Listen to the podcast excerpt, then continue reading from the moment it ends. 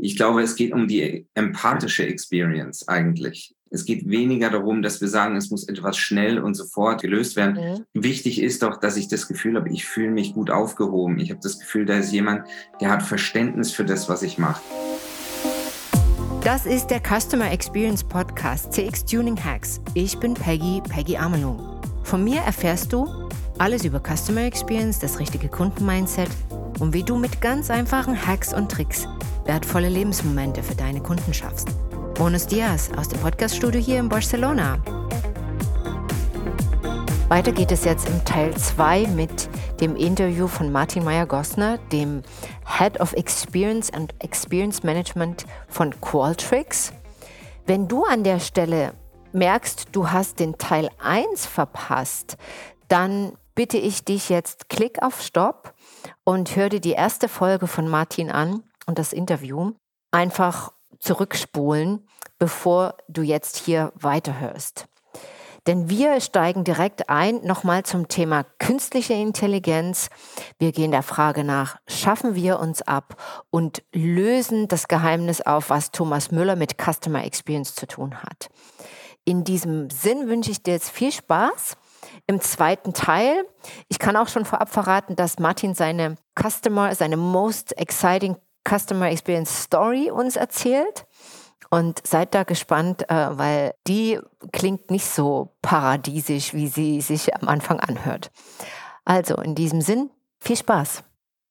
Naja, die Sache ist die, dass teilweise ja wir schon regiert werden, also von, also Politik ist ja gleich äh, führende Zuckerberg, Musk, Bill Gates. Ja, also das sind ja die, diejenigen, die ja natürlich auch schon politisch agieren, wie wir auch immer mehr merken, ja, und, und wir da vielleicht uns noch dem Schein hingeben können, dass wir sagen können, ja, unsere Regierung und äh, wir machen da mal ein paar, ja, äh, wir, wir, wählen da mal eine andere Partei, ja, wir wählen da mal zum Beispiel die Grünen, die dann aber, äh, ja, auch dem Strom folgen.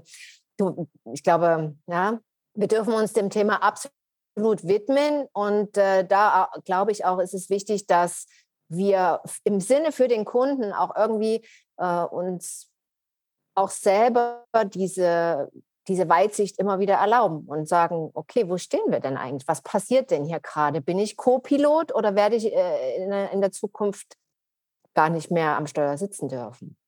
Also das ist, ähm, ist, natürlich, ist natürlich eine Grundfrage, ist, aber wenn, du, wenn man sich heute zum Beispiel auch Chatbots anschaut, ja, es gibt ja viele, viele Systeme da draußen, da merkt man schon gar nicht mehr, dass das eigentlich eine Computerstimme ist.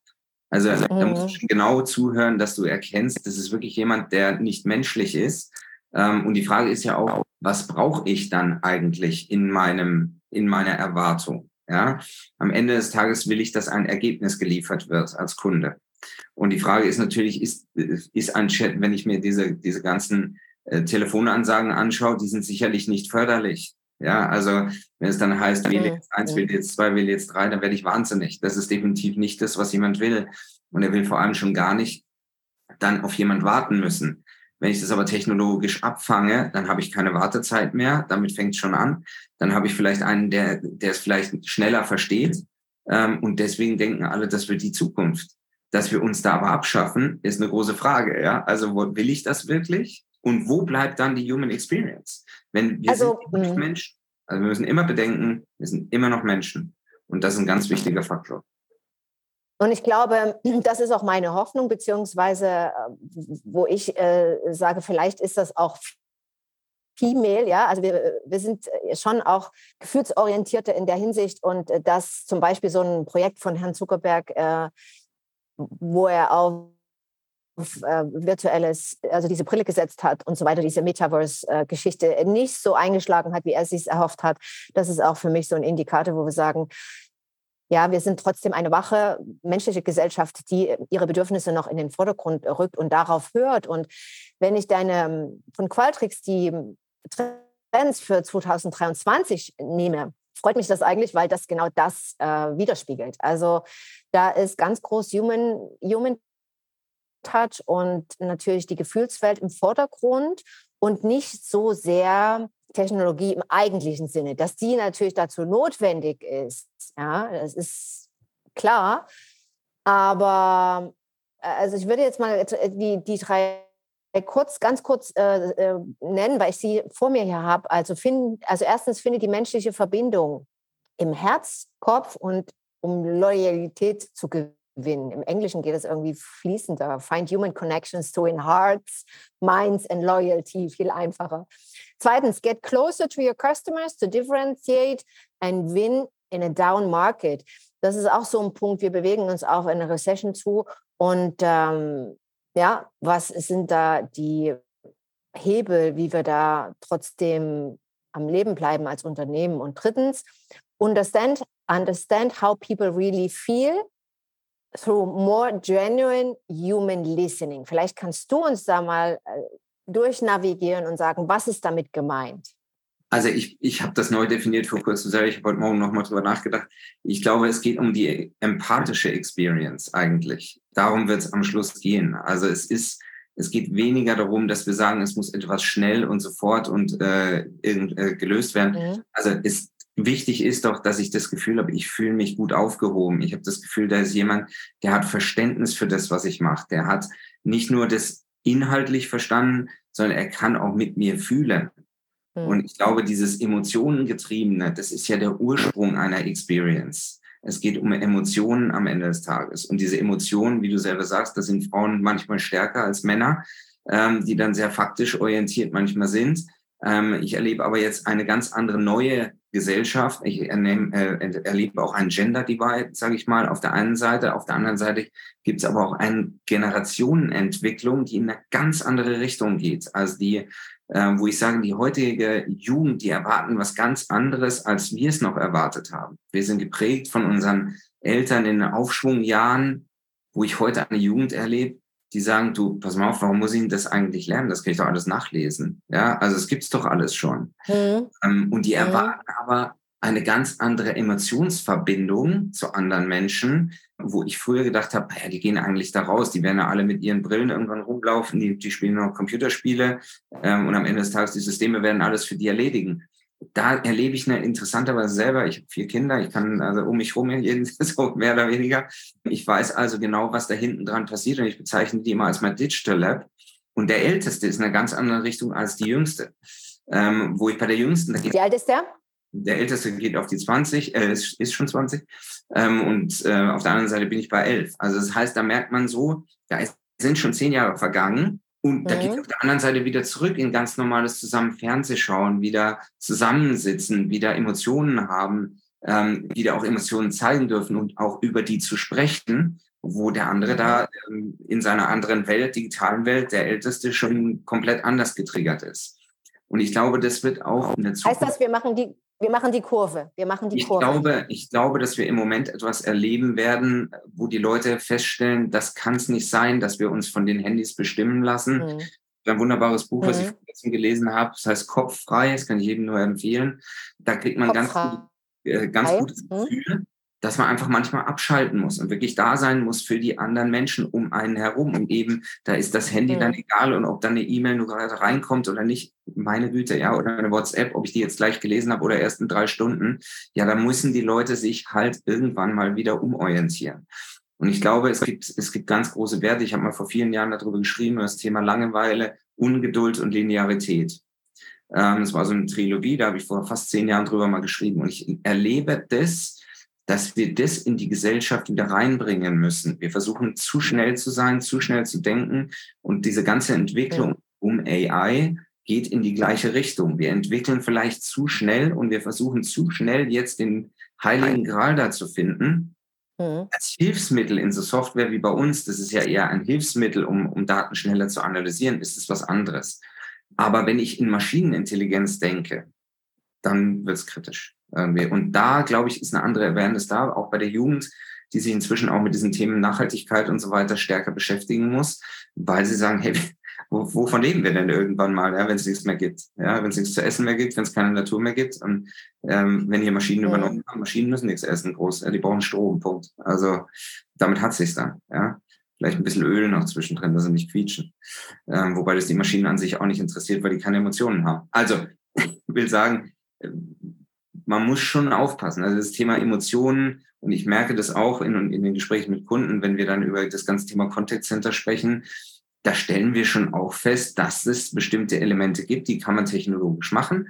Und es gibt aber bestimmte Elemente, gerade im Frontend, da erwartet jemand nicht jetzt eine Maschine, sondern da erwartet jemand, dass einer da ist und sich das anhört, aber dann auch so fähig ist, mich gleich an den weiterzugeben, der es, der es lösen kann und dass ich dem das Ganze aber nicht nochmal erzählen muss. Ja. Genau.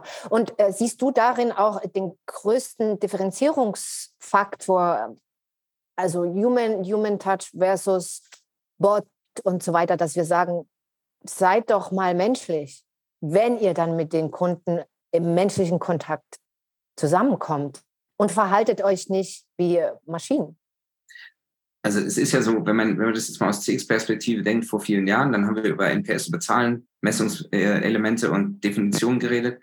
Und wenn man heute drüber nachdenkt, hat das Thema unstrukturierte Daten den viel größeren Wert. Weil die sind in den sozialen Kanälen, die sind in den ganzen Telefonaten, die ich fühle, die sind in den E-Mails drin. Das ist ja alles nicht strukturiert, da steht nicht drin, du hast ein NPS von fünf, wenn ich ihn nicht frage. Ja? Mhm. Sondern da stehen unstrukturierte Daten. Die müssen sauber gelesen werden und da wird die Zukunft hingehen. Deswegen ist natürlich das Thema AI ein wichtiges Thema, weil es für einen Mensch viel zu schwierig ist, sowas alles zusammenzuführen. Mhm. Da Modelle zu bauen und sinnvolle ähm, Modelle zu entwickeln, das ist ja, deswegen finde ich gerade sehr spannend, was wir hier bei Qualtrics machen. Das ist sicherlich die Zukunft, da wird es hingehen. Ja, aber ich glaube eben, dass wir sehr, sehr kurzfristig denken, wenn wir nur sagen, wir machen es auf eine Metrik. Also das ist, das glaube ich nicht. Ich glaube sehr stark, dass es in diese Richtung gehen wird. Wir brauchen diese Systeme, die das analysieren können, die das sauber analysieren können. Ja. Aber das sind keine faktischen Werte, das sind Emotionswerte. Faktisch ist operative Daten, Emotion ist Experience-Daten. Und da müssen wir hinkommen und dann in den Experience-Daten nochmal zwischen strukturiert und unstrukturiert sauber unterscheiden. Martin, was sind deine Trends für 2023? Ganz konkret. So was sagst du, äh, deine eins bis fünf bis drei bis fünf äh, ja, Trends, die, die du sagst für Unternehmen, das solltet ihr im Fokus haben?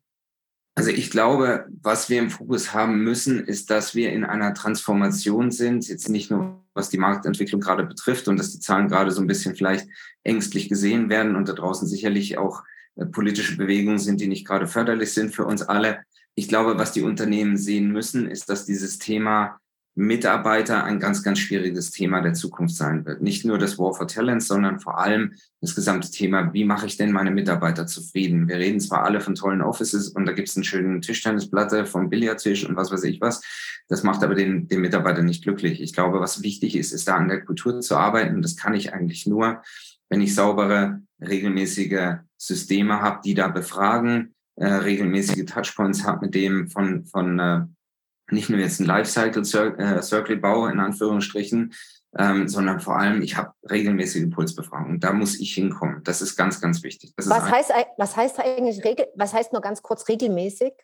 Naja, ich brauche ja. natürlich, es bringt mir nichts, wenn ich einmal im Jahr frage, äh, weil die Meinungen okay. wechseln wöchentlich. Und wenn ich allein hier bei uns ist es auch so, ähm, wir werden wöchentlich befragt, wie ist deine Experience gewesen der letzten Woche? Und da gibt's Emojis und dann kann ich auf die einzelnen Emojis gehen und kann auch noch was dazu schreiben. Ja, und kann selber dann sehen, aber im Team ähm, natürlich anonymisiert, aber wie waren denn die Stimmungen, was kamen denn da für Meinungen rein? Und ich finde es super spannend. Ich schaue mir das jede Woche an. Ich mache jede Woche mit. Ich sehe es auch mir jede Woche an, äh, wie das Team darauf reagiert, weil dann weiß ich auch, es stimmt irgendwas nicht oder es gibt irgendwas, da muss ich offensichtlich mal nachraten. Und ob das anonymisiert ist oder nicht, macht gar keinen Unterschied, weil am Ende des Tages, nur wenn es ein kleiner Bruchteil ist und wenn es nur nach Pareto-Prinzip 20 Prozent sind, die da irgendein Problem haben, muss ich irgendwie agieren. Ich muss gucken, was kann ich, äh, was kann ich verändern oder woran liegt es denn eigentlich? Das ist das eine Thema. Also ich glaube, dass das Thema wird ein ganz, ganz wichtiges Thema werden, gerade in einer äh, Situation, in einer Marktsituation, wo gerade sehr viel Umbruch ist äh, im Markt draußen. Mhm. Das zweite Thema ist sicherlich das ganze Thema Customer Experience an sich, dass es einfach neu definiert wird in den Unternehmen. Ich kriege mit, dass viele Unternehmen das inzwischen verstehen, dass es nicht mehr nur dieses eine Messinstrument NPS ist, sondern dass da draußen einfach ganz, ganz viele Elemente sind, die diese Experience shapen und dass es auch weggeht vom Marketing in Richtung Sales und Customer Service. Also das äh, stelle ich sehr, sehr stark fest in, in vielen Unternehmen Und was spannend ist, ist, dass sich inzwischen die B2B-Unternehmen immer stärker darauf fokussieren, irgendwie auf dieses gesamte Thema. Es ist für alle klar, dass wenn ich, wenn ich jetzt zum Beispiel, da, da kann ich auch drüber reden, äh, Delivery Heroes, weil jeder, dass es ein Kunde von uns ist, die viel mit uns machen, mhm. ähm, wenn die das natürlich messen, jedes Mal, wenn ich irgendwas geliefert kriege, ist klar, das ist natürlich schön. Aber ähm, wenn es dann ein B2B-Unternehmen ist hinten dran, ähm, was im Grunde genommen wissen will, äh, wenn ich auf die Webseite komme, warum bist du eigentlich hier? Was ist eigentlich deine Motivation? Ja, und ich fange das relativ schnell am Anfang ab. Dann kann ich den auch so leiten, entweder auf der Webseite, dass die richtigen Inhalte dem hinsteuer, oder dass ich auf der anderen Seite sage, weißt was, du kannst es auch einfach haben, rede einfach mit deinem äh, entweder Vertriebsmitarbeiter oder mit deinem Ansprechpartner oder ich schicke dich in die richtige Abteilung, dass derjenige dir hilft. Ich glaube, das ist ein ganz, ganz großes Thema und das wird neu gedacht im B2B-Bereich. Das stelle ich immer mehr fest. Und das Dritte, was ich glaube als größten Trend sehe, ist diese gesamte Entwicklung in Richtung Direct-to-Consumer, dass eben viele, viele Unternehmen und Industrien im Moment versuchen, neue Businessmodelle zu entwickeln, um entweder in Richtung Abo-Modelle zu äh, denken und dann in den Abo-Modellen natürlich auch zu verstehen, okay, haben wir das Modell richtig gebaut? Wie mache ich die Experience eigentlich da? Das kriegen wir natürlich mit, weil wir es oft dann ähm, natürlich über unsere Systeme auch mitmessen. Ähm, das heißt, es werden neue Apps gebaut, es werden neue Businessmodelle gebaut, wo dann die UX gemessen wird, die CX gemessen wird und am Ende natürlich das auf die Marke äh, hinten dran sich ausstrahlen. Also das merkt man schon. Das sind so die drei Trends, die ich sehe im Moment für dieses Jahr. Die sind sehr, es sind auch sehr konkret. Ich bin selber gespannt, wie weit die Unternehmen da kommen, aber ähm, ich bin guter Dinge, weil ich glaube, wir können mit Cortex da relativ viel bewegen. Vielen Dank, sehr spannend, sehr spannend. B2B, ja, das Martin. Und jetzt kommen wir zu dem persönlichen Teil. Was ist deine ganz persönliche CX-Wow-Story? Wo hast du ein, eine Sache, einen Moment erlebt, der du sagst, wow, der ist mir einfach so fundiert im Gedächtnis? Also ich sag mal, da warte ich noch drauf. Ähm, die ist dann nicht da gewesen. Aber ich hatte okay. eine fast ich würde mal sagen, ich hatte mal eine Fast-Story. Also mir ist Folgendes passiert. Ich, ich stehe vor einer Gruppe von Menschen, ähm, habe ein Meeting gehalten. In, auf einmal im Meeting macht es Kracks und die nagelneuen Sneaker, die ich anhatte, reißen. Und alle kriegen es mit. Ähm, okay. Ich hatte die ungefähr eine Stunde an und auf einmal macht Bumm und die, da war wirklich ein riesen Riss drin in den Sneaker. Und ich habe dann zu der gesagt, guck mal die Schuhe an, Bumm, die sind neu und so weiter. So, also was habe ich gemacht? Wir haben uns also überlegt, wie gehen wir jetzt ganz challenging-mäßig eine, das Unternehmen an? Ich habe dir auf Twitter ganz normal, ich habe einen Tweet geschrieben, auf Twitter, keine Direct Message, ganz normaler Tweet, habe die getaggt und habe gesagt, hier, so sieht's aus. Ähm, es dauerte ungefähr fünf Minuten.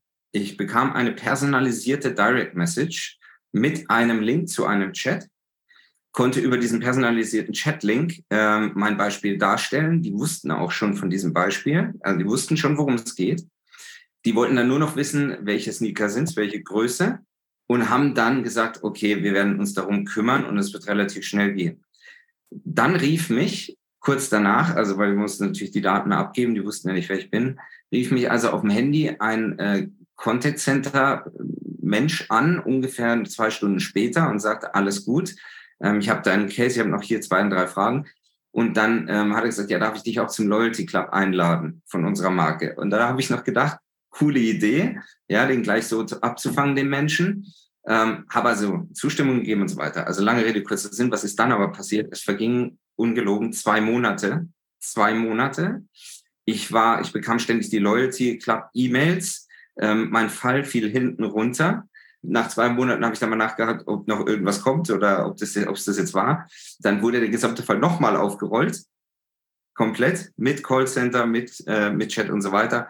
Und nach drei Monaten bekam ich also neue Schuhe, aber ich habe die alten Schuhe musste ich einschicken. Ich bekam auch kein Retourenlabel von diesem Unternehmen, also wo ich dann gedacht habe, hm, also musste also auch die ganzen Postgebühren selber zahlen und dachte dann, war nicht so gut. Aber sie haben mir einen Gutschein geschickt plus Portokosten. Also es war nahe dran, das war nur dieses mhm. Gap in drei Monaten war dann etwas schade, weil man dachte, eigentlich haben sie es super gemacht. Ja, besser kann man es fast gar nicht machen. Aber drei Monate dann zu warten zwischendrin und mich nochmal agil werden zu lassen, war jetzt vielleicht nicht unbedingt der richtige Weg. Also äh, ich habe so einen Spruch, der, der geht, uh, uh, there's always room for improvement als Hotelier. Ja? Also, sage ich das so, there's always room for improvement. Das trifft auf diesen Fall zu kann man nur daraus lernen. Du sagst ja auch selbst, Customer Experience ist alles. Das hat mich echt geflasht. Also das fand ich so richtig gut. Und ähm, was ist denn dein Motto so generell für dich? Hast du so ein Lebensmotto? Hast du so ein, so wo du sagst, ja, das, das bin ich. Also das, danach lebe ich, danach arbeite ich, danach, da, daran halte ich mich, wenn, wenn ich selber mal unmotiviert bin und die Lust und die Hoffnung verliere. Ich, ich halte es ein bisschen wie, wie Churchill, um ganz ehrlich zu sagen. Bei mir gibt es eigentlich kein Nie. Das gibt es nicht. Ähm, sondern man kann alles verändern. Also ich bin immer der Meinung, egal welche Veränderung du hast, versuch sie so positiv zu sehen und zu nehmen und nehmen sie eher als Herausforderung, ähm, denn herzugehen und zu sagen, oh Gott, ich habe nie. Also war ich nie ein Typ. Ich habe in meinem Leben äh, teilweise selber gewaltige Veränderungen äh, erleben dürfen müssen. Ähm, und hatte auch eine Phase, wo ich als Fußballer damals kurz vor, also dann doch relativ weit in, in dem Fußballerthema gewesen ähm, und auch mit Leuten gespielt, die heute alle kennen, ähm, wo ich mir sage, ja, das war dann irgendwann auch vorbei wegen der Verletzung. Aber auch da habe ich mir gesagt, mhm. jetzt nicht damit auf, einfach weiterzudenken. Du musst einfach dich neu erfinden. Und ich, ich glaube, man muss sich immer wieder neu erfinden. Das ist die große Kunst. Und auch als Unternehmen kann ich nicht sagen, ich bleibe jetzt hier stehen.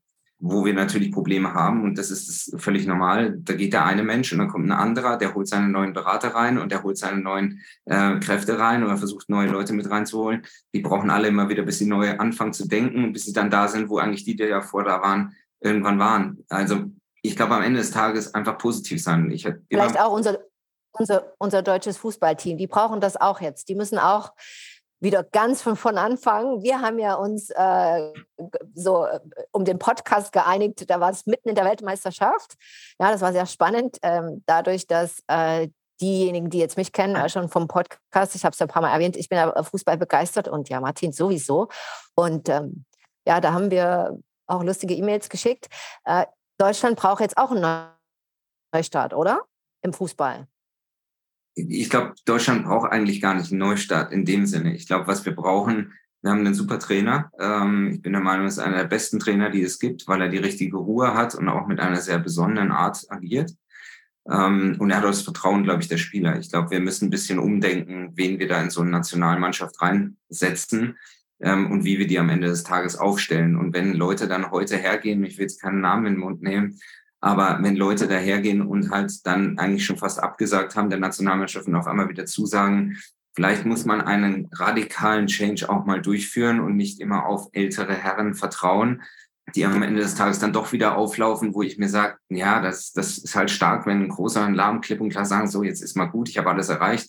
Oder ich habe vielleicht jetzt auch eine schlechte WM gespielt, aber dann ist, bin ich vielleicht auch einfach nicht mehr gut genug da hätte ich einen Groß wahrscheinlich noch eher mitgenommen als so manch anderen, äh, weil der wirklich eine so stabile Leistung bringt und so ein extrem guter Fußballer ist. So ein, auf so einen kann ich nicht verzichten, den hätte ich wahrscheinlich eher versucht zu reaktivieren und umzustimmen, als über Leute zu reden, über die dann diskutiert worden ist. Das war vielleicht auch der Grund, warum sie nicht weitergekommen sind, weil, weil ich sage jetzt einfach mal den Namen. Wenn Thomas Müller direkt nach dem Spiel sagt, er will aufhören, dann kann ich davon ausgehen, dass äh, zehn Minuten vorher dieselbe Gedankenschleife auf, schon auf dem Platz da war. Ja, weil äh, ansonsten kommt das, bespuckt das dein Gehirn nicht äh, kurz nach dem Spiel direkt aus. Ja, und das nützt jetzt auch nichts, mit Abstand zu sagen, ach, ich bin doch wieder dabei, weil ich glaube, es braucht eben äh, dieses, dieses absolute Commitment, diesen absoluten Willen zum Sieg und dieses absolute zu sagen, ja, wir fangen jetzt mal hier von null an und ich glaube, Hansi Flick hatte das, der hat sich aber noch nicht absolut drauf eingelassen und hingegeben. Der war, hat noch ein bisschen auf Vorsicht gespielt, ja, Vorsicht auch, äh, was die Strukturen im Hinterland, DFB und Co. angeht. Ja, da dachte, der muss ich den noch pleasen und den noch pleasen und den noch gut, ja. Aber ich glaube, der hat jetzt auch erkannt, dass es da ein bisschen radikaler sein darf. Also ich glaube, ich glaube grundsätzlich, ich bin da völlig bei dir. Ähm, vielleicht eine Sache grundsätzlich in der Natur, die mir extrem aufgestoßen ist. Ich meine, Schweinsteiger hat es sehr deutlich angesprochen am Schluss, ähm, nach, dem, nach dem Spiel, als man ausgeschieden ist. Und er hatte vollkommen recht. Es hat das Blut gefehlt, es hat die Motivation gefehlt, es hat der Ehrgeiz gefehlt, äh, dieser unbedingte Wille zu gewinnen, wie man es von Bayern Münchens Beispiel kennt den habe ich da nicht gesehen. Und ähm, da muss man sich natürlich die Frage stellen, das ist genau wie bei CX, welche Begeisterung habe ich für meine Firma, für mein Produkt, ähm, für das, dass ich für dieses Produkt arbeiten und da sein darf und als einer der Vertreter dieses Produktes oder dieser Marke da sein darf. Absolut, je weniger, absolut. Je weniger Begeisterung ich für sowas habe und je weniger ich hinter etwas stehe, umso weniger Einsatz zeige ich. Und ähm, das muss man einfach sagen. Das, vielleicht ist es einfach spannender für andere ähm, Wettbewerbe zu spielen als auf der Weltmeisterschaft. Und vielleicht sind wir manchmal als Deutsche auch nicht stolz genug auf äh, unser eigenes Land und dass wir das spielen dürfen. Das kann in unserer Vergangenheit liegen, das kann aber auch an vielen anderen Faktoren liegen, dass wir einfach diese, diese ähm, nationalistische Art, also diese, diese Begeisterung für unser Land nicht haben. Naja, also ich würde mal so sagen, ich würde sagen, das sage ich jetzt mal aus einem Metablick heraus, ich bin nicht in Deutschland und ich bin auch nicht alle 14 Tage im, Stadion von Bayern München und lass mich da berauschen. Äh, ich bin hier in Barcelona und äh, eigentlich eher äh, dem anderen Verein noch ein bisschen mehr zu zugewandt. Und da kann ich nur sagen, wenn du sagst, ja, wir sind zu verwöhnt und Deutschland, wir, wir, wir sind zu sehr im Mittelpunkt unserer, unseres eigenen Ruhmes. Ja? Selbst Bayern München hat nicht zehn Champion League Pokale in der Garage stehen. Ja? Haben die nicht, ja. Sie haben mal gewonnen. Und ja, sie gewinnen jedes Jahr die Bundesliga. Aber das darf nicht die Messlatte sein für, wenn du wirklich ähm, Weltspitze spielen willst. Ja. Und ähm, da, glaube ich, verschleiern wir uns manchmal so ein bisschen, was wirklich um uns herum passiert. Auch wenn wir der größte Fußballverein, Verband sind in, in der Welt. Aber, ähm, und das, dasselbe, ja, auf, auf Customer Experience gemünzt ist, Customer Experience, glaube ich, braucht auch schon eine richtige Commitment, eine, eine tiefe Leidenschaft, ein Ziel von allen und äh, um das umzusetzen, genau. Ja. Customer Experience braucht Herz. Also um es auf den Punkt zu bringen, ja. Customer Experience braucht Herz. Und man kann es nicht halb, äh, halblebig äh, leben. Ich kann nicht nur mit einer Herzkammer überleben. Das funktioniert leider nicht. Ähm, und genauso ist es oft in dem Thema Experience Management, wenn ich ehrlich sein darf. Da versucht man etwas zu machen und das wird dann vielleicht so ein bisschen irgendwo gelebt und da gibt es vielleicht ein Team oder ein Programm oder aber das wirklich über ein globales Konzept, über ein alle Abteilungen hinweg zu leben. Ähm, es gibt Unternehmen, mit denen wir arbeiten, wo es extrem spannend ist und wo es richtig Spaß macht, das zu hören, die dann auch noch versuchen, irgendwie diese Themen CXX zusammenzubringen, ähm, wo wir gerade Programme machen, äh, wo ich sage, boah, also das ist toll, weil es wird von oben auch gedeckelt. Ähm, da wollen auch die Top-Manager, dass es so gelebt und geführt wird. Und wenn das dann kommt, dann äh, verändern sich auch Strukturen, das merken wir auch. Also aber nicht im Negativen, sondern eher im Positiven. Es werden neue Stellen geschaffen, es werden neue Optionen offeriert. Man stellt auf einmal fest, man braucht vielleicht ganz andere Rollen als die, die man früher gehabt hat. Und das ist dann was, wo ich sage, das ist Change, der richtig Spaß macht. Das sind dann Programme, wo ich sage, endlich traut sich. Change muss Spaß machen, ja. Und das, das ist, fällt uns auch oft so schwer.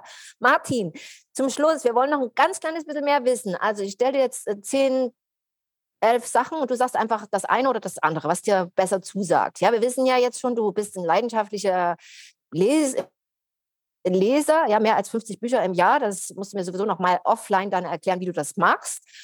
Frage: Kaffee oder Tee, lieber Martin? Tee. Tee. Fasten oder Eisbaden?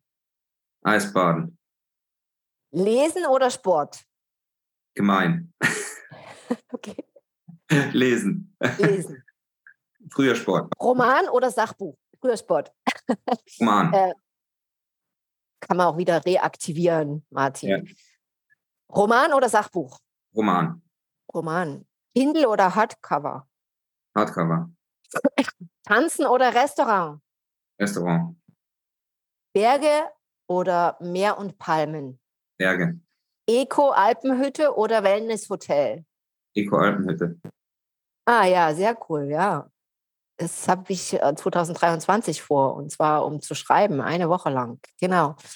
Last-Minute Spontanurlaub oder lang geplante Abenteuerreise? Also bist du eher Immer so spontan? Immer spontan eine der wenigen Deutschen, die spontan buchen. Die äh, anderen Deutschen, die haben alle immer schon ihre ganzen Ferien und da ist alles immer schon vorprogrammiert und ich hänge immer hinterher. Stammhotel oder jedes Jahr neu? Jedes Jahr neu. Jedes Jahr neu. Amerika oder Europa? Europa. Europa oder Asien? Europa. Europa, Europa und Europa. Und jetzt die letzte Frage, die kommt von mir, die kommt jetzt sehr spontan selber Buch schreiben, wäre das was? selber Bücher schreiben? Ja. Ja? Ja, würde okay. ich gerne. Habe ich auch schon teilweise angefangen. Okay, dann dürfen wir gespannt sein, lieber Martin, was da mehr kommt. Ich bedanke mich für dieses reichhaltige, impulsreiche, äh, inspirierende Gespräch mit dir. Und wir werden alles verlinken, auch die Bücherempfehlung, die du ähm, im Podcast gegeben hast. Wirst du mir jetzt im Nachhinein nochmal sagen, dass ich das dann auch äh, mit reinschreiben kann und verlinken kann. Auch deine Kontaktdaten. Ich danke dir für den guten Start in ein 2023er Customer Experience Jahr. Peggy, vielen Dank für das Gespräch. Es hat mir wahnsinnig viel Spaß gemacht und ich wünsche euch viel Erfolg mit euren CX-Talks. Äh, es kann nur helfen, wenn da draußen irgendwelche Podcasts oder Medien versuchen, endlich das Thema noch stärker zu positionieren. Ähm, hat mir viel Spaß gemacht, viel Erfolg und ein tolles 2023. Lieben Dank. Stay tuned for your customers und äh, wer sich noch in die CX Trends 2023 einklicken will, der schaut einfach in den Link hier in den Show Notes. Es hat mich sehr gefreut, dass du heute zugehört hast. Vielen Dank. Wenn du mehr wissen willst über das 1 zu 1 Customer Experience Coaching und Mentoring Programm beziehungsweise über die Seminare wie zum Beispiel Briefing Customer Executive Modus, dann geh einfach auf die Webseite www www.amlung-partners.com. Und wenn du Teil unserer CX Community werden willst, dann klick einfach auf LinkedIn CX Tuning Hacks oder auf Instagram bei Amelung und Partners dich ins Profil ein. Bis zum nächsten Mal. Stay tuned für deine Customers, deine